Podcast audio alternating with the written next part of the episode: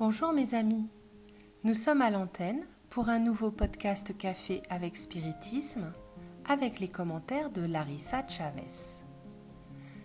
Dès le début du livre Enfant de Dieu, la bienfaitrice spirituelle Johanna de Angelis nous propose un texte simple, au style poétique, qui semble nous inviter à nous connecter avec nous-mêmes et avec le Père supérieur à travers des activités simples.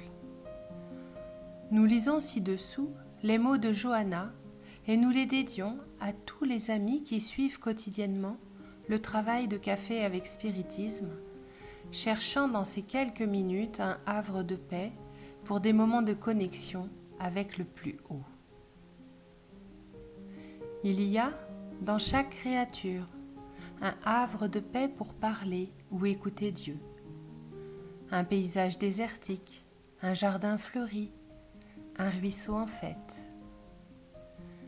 Une aube qui rit, un après-midi pluvieux. Une chanson au loin, un visage d'enfant. Un chant bucolique, quelqu'un qui souffre. La magie d'un poème, la gloire d'une aurore, la polychromie d'un tableau. Une phrase de la Bible, une conversation édifiante, un récit émouvant, un geste de sacrifice, une prière. Il y a dans chaque créature un havre de paix qui s'atteint grâce à une de ces invitations naturelles, où l'on sent, où l'on parle, où l'on entend Dieu et où son amour est plus proche, plus engageant. Quels sont vos havres de paix, mes amis?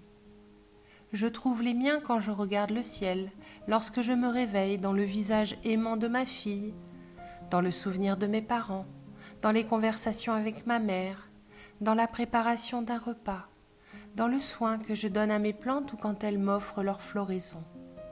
Je trouve mon havre de paix quand je me tais, quand je médite, quand je prie, quand je pleure mais aussi lorsque j'écoute, lorsque j'étudie, lorsque je parle et que je console.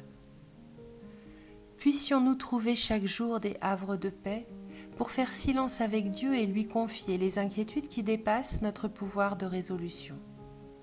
Que nous ayons les yeux pour voir de nombreux havres de paix dans les moments simples, les plus précieux de toute une existence.